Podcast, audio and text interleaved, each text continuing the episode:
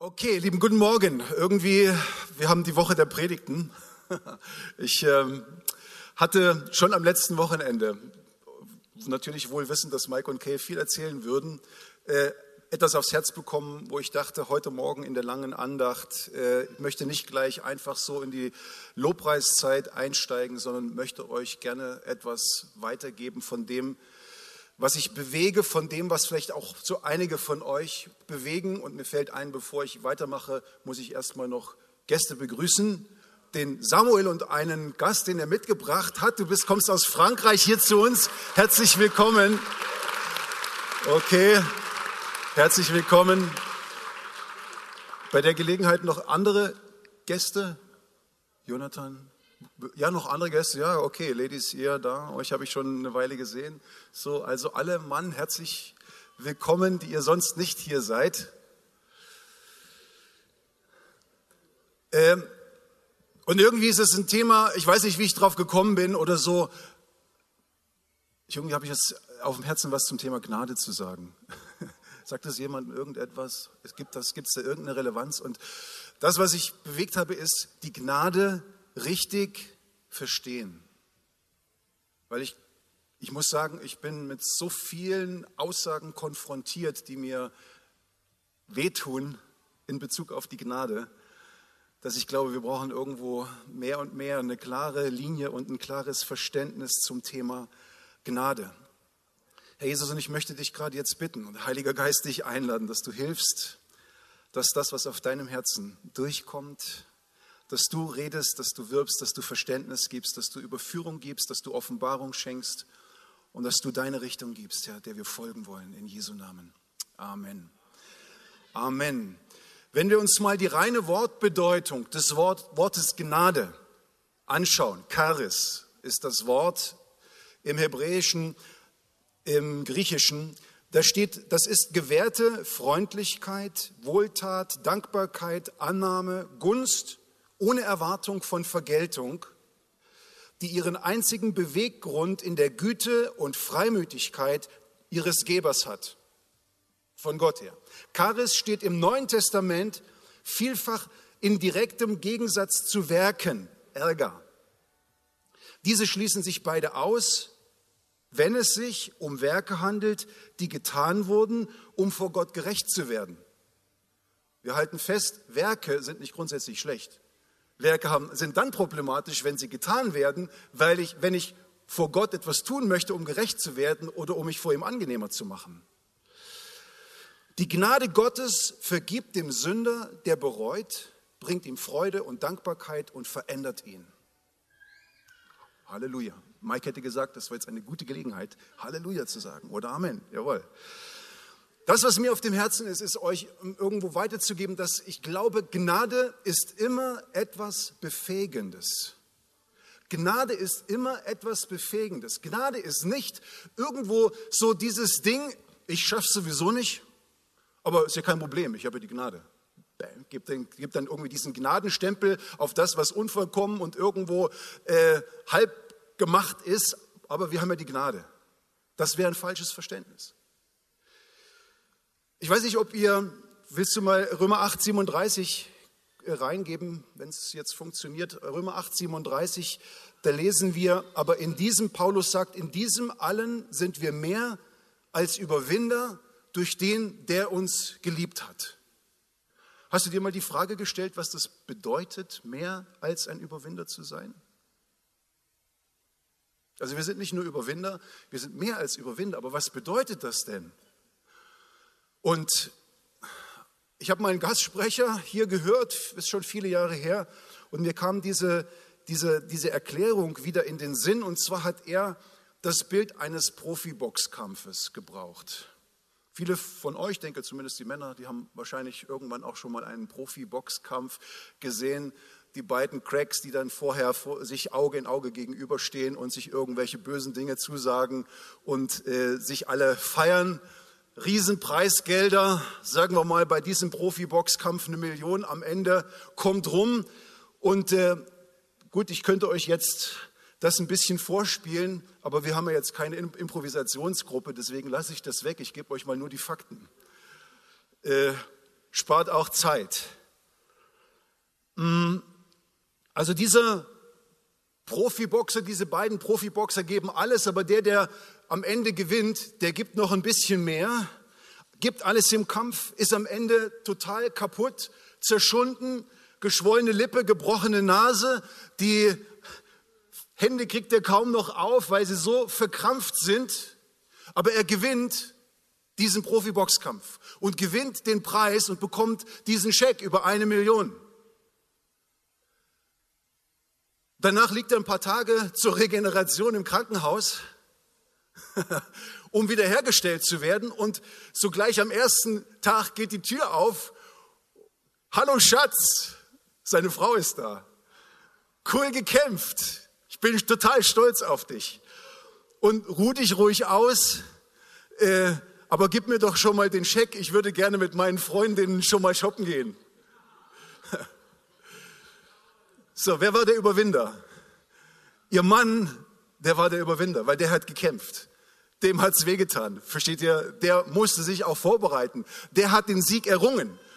Und sie ist mehr als ein Überwinder, weil sie das in Empfang nehmen konnte und in Empfang nehmen kann, was jemand für sie erkämpft hat. Und natürlich sind solche Bilder schwache Bilder im Vergleich zu dem, was Jesus am Kreuz getan hat. Aber das ist passiert. Jesus hat gekämpft. Jesus hat widerstehen müssen. Jesus hat geblutet. Jesus ist sündlos geblieben bis ans Ende. Er hat überwunden und wir haben den Scheck bekommen. Du hast den Scheck bekommen. Wir haben das Erbe bekommen. Aber die Frage ist, ähm, die Frage ist erstmal, was hat er, was haben wir konkret gewonnen? Was hat Jesus für uns erworben? Und ich wollte am Anfang jetzt einen Text im Epheserbrief lesen. Ich sage es euch nur. Wenn ihr den Epheserbrief aufschlagt, in Epheser 1, 2 und 3, also ich habe, braucht es jetzt nicht aufschlagen, ich habe 25 Aussagen gefunden, äh, die so klingen ungefähr in ihm oder in Christus oder durch ihn habe ich das, das, das, das, das. 25 Sachen in den ersten drei Kapiteln des Epheserbriefes. Und wir könnten jetzt zusammentragen, wie sieht dieses Erbe aus, was auf diesem Scheck steht, das Jesus uns erkämpft hat. Da ist Erlösung, da ist Vergebung, da ist Gerechtigkeit in Christus, da ist Freiheit, da ist Freude, da ist Frieden mit Gott, da ist Schutz, da ist Versorgung, da ist Führung, da ist Heilung, da ist Kraft für alles, was ich benötige und, und, und, Gunst Gottes. Und wir könnten eine riesengroße Liste einfach nochmal nebenbei, neben dem, was der Epheserbrief sagt, auflisten.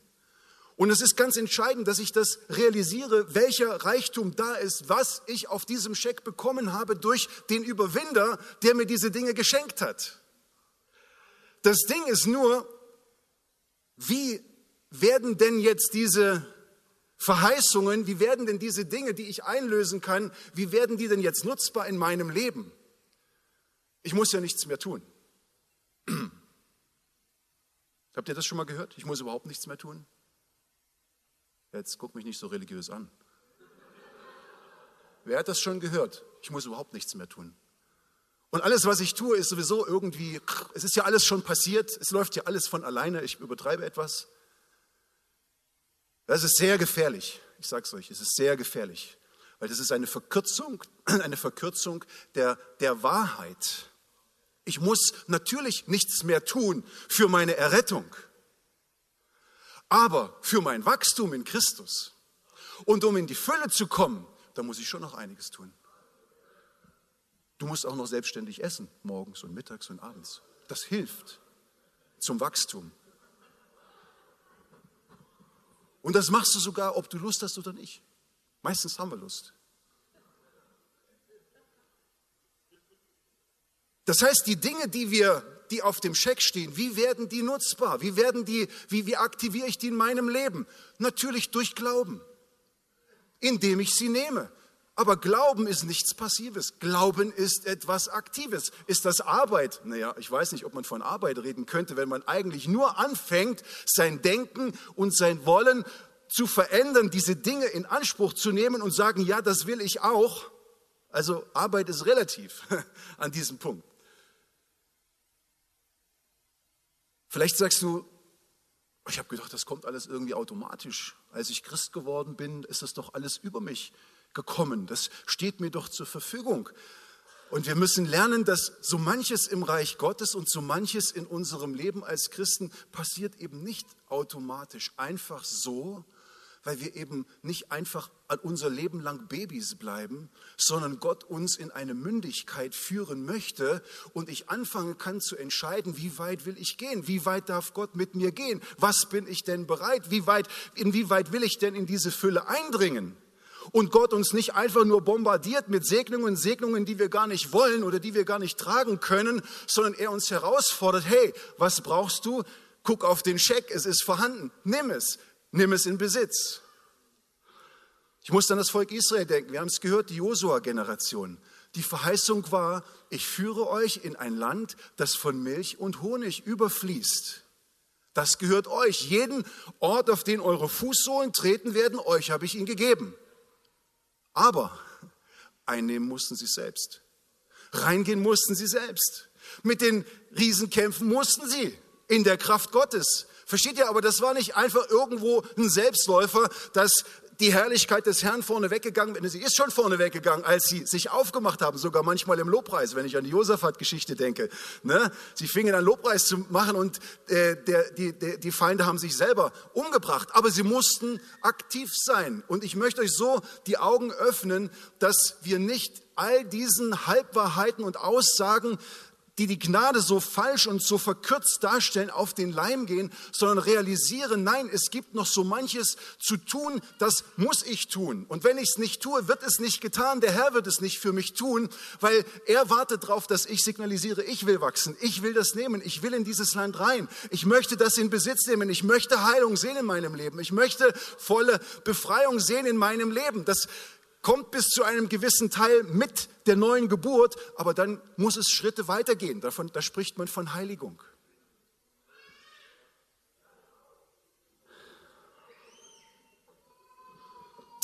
Äh, gib doch bitte mal Epheser 4 ab 22 rein.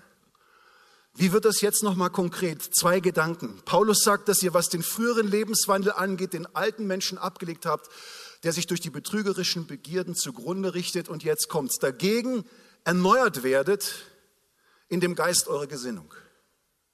Erneuert werdet in dem Geist eurer Gesinnung und den neuen Menschen angezogen habt. Römer 12, 2. Seid nicht gleichförmig dieser Welt, sondern werdet verwandelt. Wodurch? Durch die Erneuerung des Sinnes durch die Erneuerung des Sinnes. Der Schlüssel in diese Fülle, in diesen Reichtum hineinzukommen, ist die Erneuerung meiner Gesinnung, die Erneuerung meines Sinnes. Was, ist für, was steht dort? Dort steht so viel äh, wie Sinn, Verstand, Denken, aber auch Absicht. Die neue Gesinnung beinhaltet ein neues Denken, und ein neues Wollen. Ein Denken, wie Gott denkt und ein Wollen, wie Gott will. Das ist die Erneuerung meiner Gesinnung. Und das ist auch etwas Aktives. Ist das Arbeit?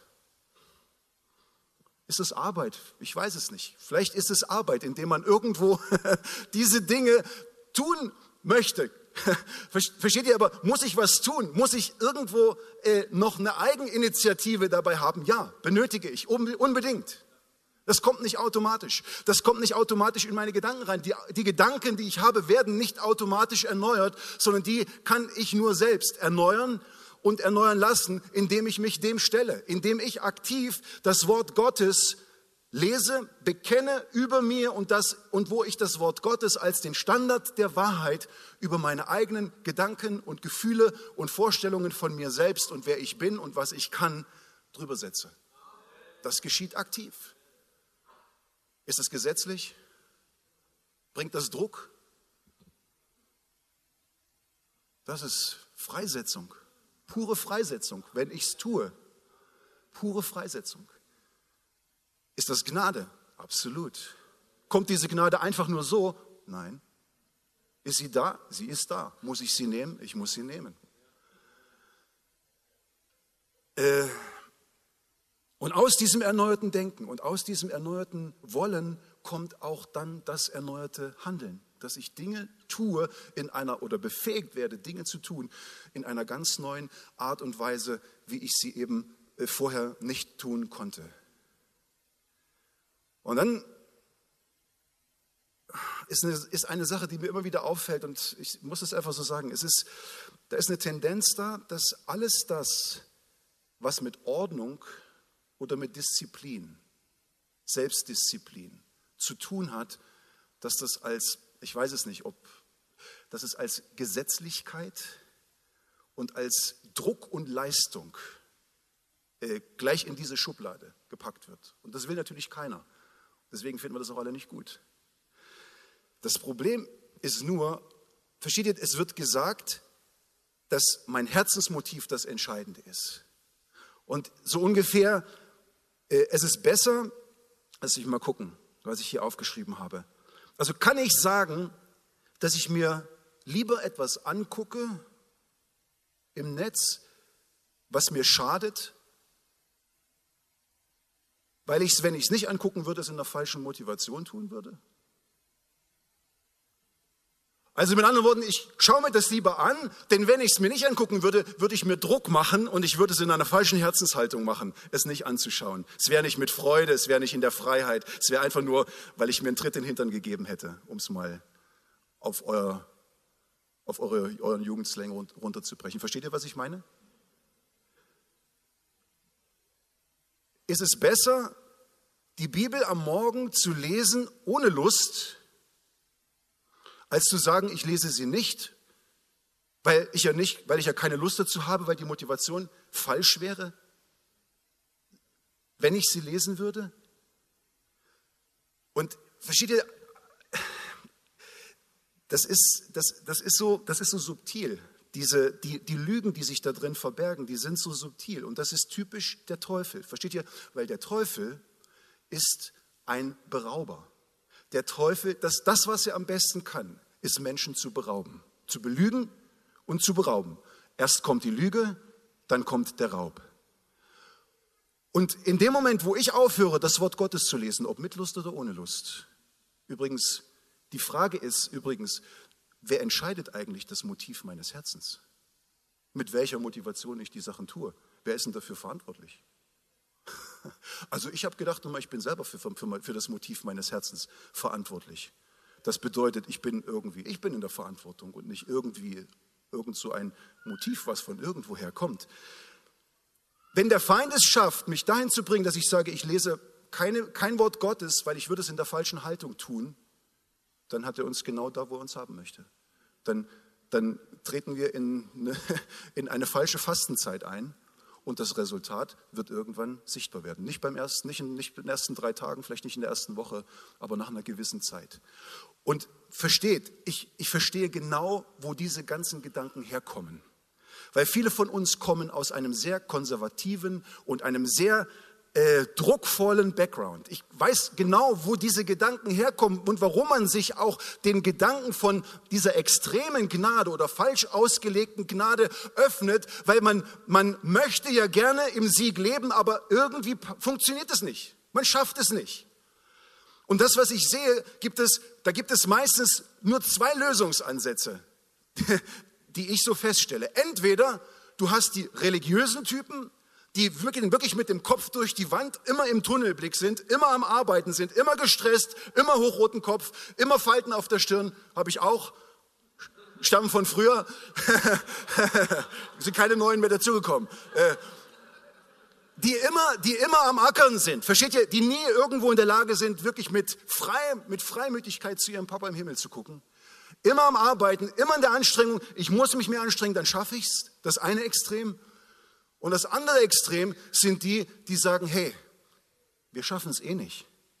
Und weil wir es eh nicht schaffen, dann nehmen wir den Maßstab der Bibel und wir setzen ihn so weit runter und wir nehmen so viel raus aus der Bibel an Wahrheiten, dass am Ende die Latte so weit unten ist, dass wir so liberal sind, dass nichts mehr, nicht mehr viel von der Wahrheit übrig ist. Und beides ist extrem gefährlich. Und beides ist falsch. Weil wir, wir, wir fallen auf beiden Seiten vom Pferd. Denn entweder verdammt Gott mich, wenn ich es nicht schaffe, noch habe ich das Recht, den Standard seines Wortes zu verwässern. Das ist Sünde.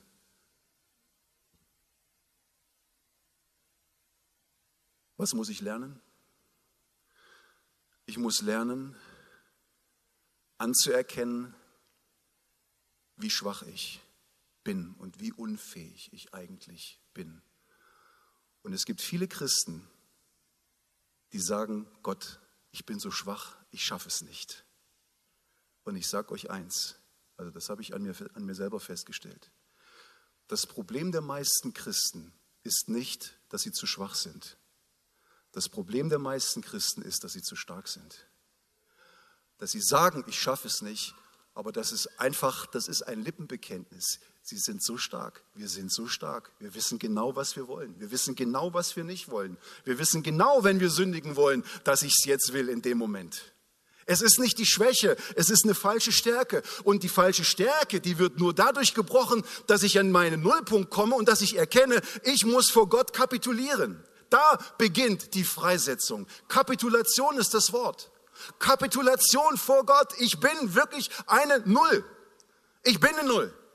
Und ohne Jesus bin ich ein Desaster. Stress für alle. Nicht nur ich, aber ich auch. Also ich muss kapitulieren und dann muss ich anerkennen, dass ich als Christ in einem Wachstumsprozess mich befinde, der immer wieder mal von Schmerzen begleitet ist. Und Schmerz ist ein Wort, huhu.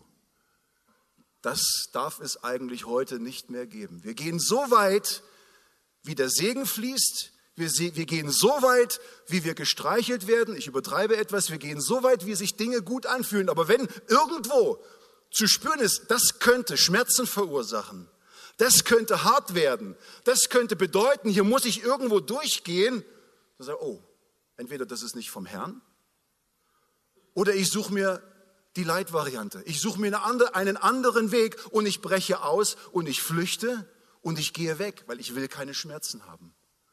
Und das ist ein riesengroßes Problem. Als ich Anfang des zweiten Schuljahres war, jetzt haben wir schon den letzten Tag vom Februar, Halleluja, der März kommt. Das war Anfang meines zweiten Schuljahres äh, da bin ich im Herbst noch, das war so Oktober, Anfang Oktober, bin ich, das war immer meine Gebetsstrecke im Wald. Ich war im Wald und an drei aufeinanderfolgenden Nachmittagen ist mir eine Raupe über den Weg gelaufen. Drei Tage hintereinander. Und dann fing Gott an zu mir zu reden. Denn ich war in einer Phase, da habe ich mich ziemlich schlecht gefühlt. Ich habe mich immer noch gefühlt wie Mr. Nobody, mich immer noch gefühlt, viele andere packen es, ich packe es nicht. Wie geht es weiter mit uns? Was will Gott eigentlich? Wir hatten die vagen Vorstellungen, was kommen würde und so weiter und so fort. Gott hat nicht klar geredet. Es war einfach nur schwer. Und dann sehe ich diese Raupe an drei oder Raupen an drei aufeinanderfolgenden Tagen. Es war nicht die gleiche. Ich habe sie nicht, habe nicht in die Augen geschaut, aber ich glaube, es war nicht die gleiche.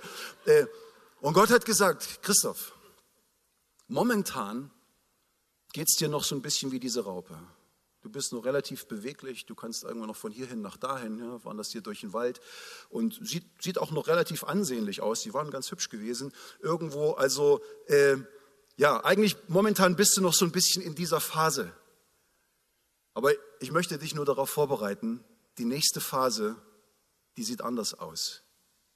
Und ihr kennt das Bild, äh, dessen und wisst, was äh, eine, eine Raupe in der Metamorphose durchgeht. Die nächste Phase, die begann, als es kälter wurde, dass diese Raupe irgendwann irgendwo hinter einer Baumrinde irgendwo zu einer Puppe wurde.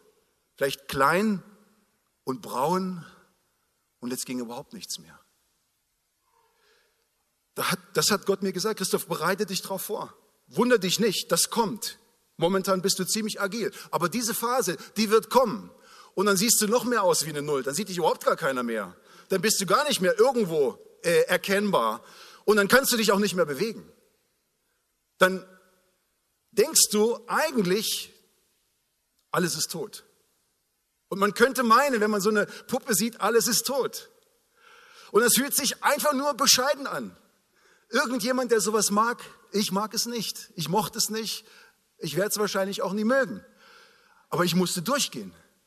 Und ich wusste genau, in den nächsten Monaten, als es durch den Winter ging, genau so war das Ding. Es war einfach nur, ah, ich, Gott hat immer gesagt, halt aus. Bleib dran, halt aus. Bleib, ich bin, du bist in mir. Du bist in mir. Und wir wissen, was geschieht, wenn wir diese Phase, ich sag mal, des Todes und des Schmerzes und des Nichts darstellen zu können, nichts zu sehen, wenn diese Phase zu Ende geht.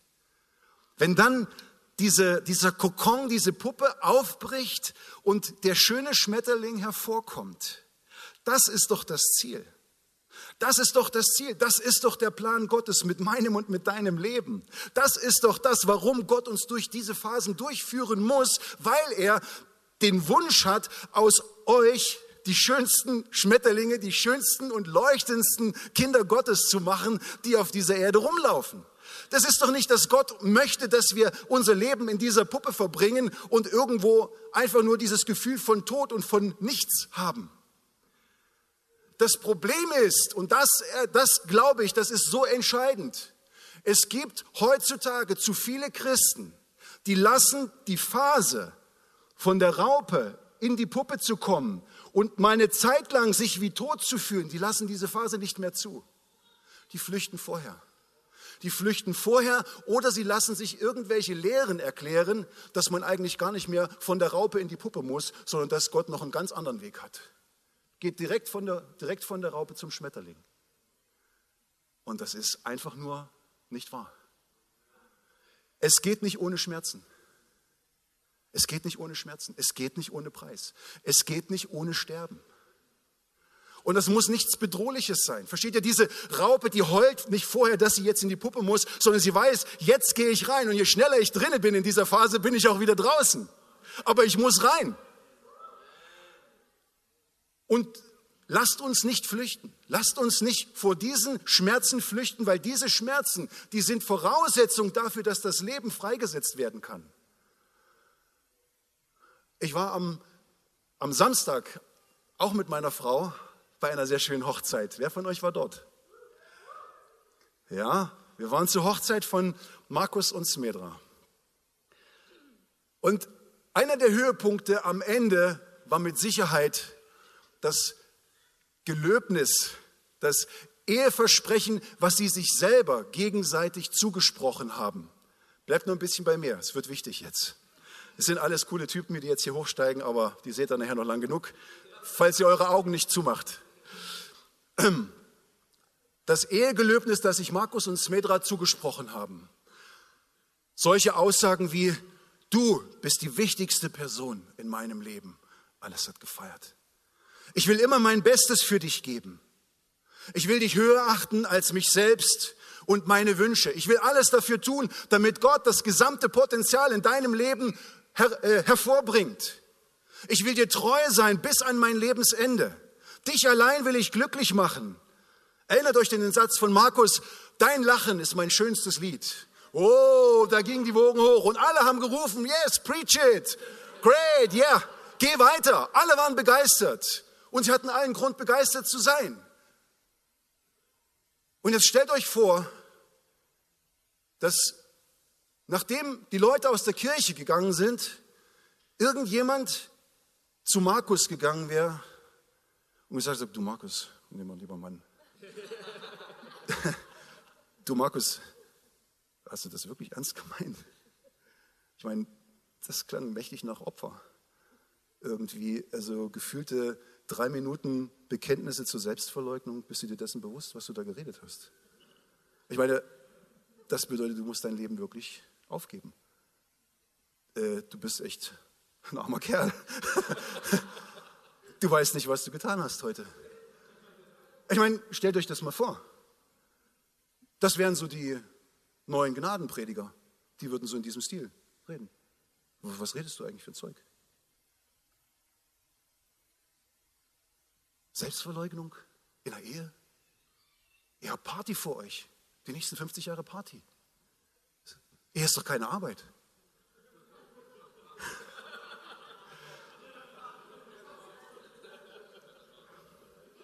Versteht ihr, alle, alle haben gefeiert und niemand hat die Frage gestellt, willst du diesen Druck dein Leben lang aushalten? Das ist ja total gesetzlich, was du da geredet hast. Niemand wäre auf den Gedanken gekommen. Und ich sage euch eins, wenn es so gewesen wäre, Markus und Smedra, die hätten sich hingestellt und die hätten dich oder wen auch immer angelächelt und haben gesagt, hey, wir haben dieses Bekenntnis gern gesprochen, weil wir uns lieben. Markus hat gesagt, ich habe dieses Bekenntnis der Selbstverleugnung so gerne gesprochen, weil ich Smedra liebe. Und sie hätten gesagt, und wir sind sogar bereit, an unserer Ehe zu arbeiten, weil zu einer Ehe gehört Arbeit. Und es wäre nichts Schlimmes dabei gewesen. Keiner hätte gesagt, wie extrem seid ihr denn? Für alle wäre es normal. Versteht ihr? Weil die Liebe, die Liebe macht den Unterschied. Die Liebe zu dem, dem wir das Versprechen geben, die macht den Unterschied. Ob es ein Opfer ist, ob es schwer ist, ob es mir weh tut oder ob ich sage, boah, das mache ich gern. Das ist, da ist mir nichts, nichts zu anstrengend. Und ich glaube, zu dieser, zu dieser Liebe befähigt uns die Gnade Gottes. Sie ist befähigend, sie ist nicht passiv, sie ist nicht einfach nur irgendein Stempel, den ich aufdrücke, wenn ich keinen Bock habe, wenn ich keine Lust habe. Ich habe mir, als ich so drüber gegangen bin, mir die Frage gestellt, wie viel Lust hatte Jesus, ans Kreuz zu gehen? Wie viel Lust hatte Jesus, ans Kreuz zu gehen? Versteht ihr? Aber diese Frage finde ich gar nicht. Und ich denke heute Morgen, wir haben kein, kein großes Programm. Ich habe im Vorfeld empfunden, es könnte ein Morgen von Hingabe werden. Und versteht ihr, nichts gepushtes. Ich stehe nicht hier vorne, du musst, ihr müsst. Ich gucke in mein eigenes Leben rein und ich gucke, Herr, was gibt es, was ich dir mal vielleicht heute Morgen geben könnte? Wo sind da Halbwahrheiten in meinem Leben, die sich eingeschlichen haben, wo ich irgendwo eine klare Position brauche? Und wir werden sehen, was der Heilige Geist macht. Ich ermutige euch, einfach aktiv zu sein, einfach eure Herzen zu öffnen und einfach den zu lieben, der uns zuerst geliebt hat, jetzt Jesus, ihm unsere Liebe auszudrücken und unsere Dankbarkeit und ihn wirklich ins Zentrum zu stellen. Lasst uns aufstehen und lasst uns einfach jetzt in diese Zeit des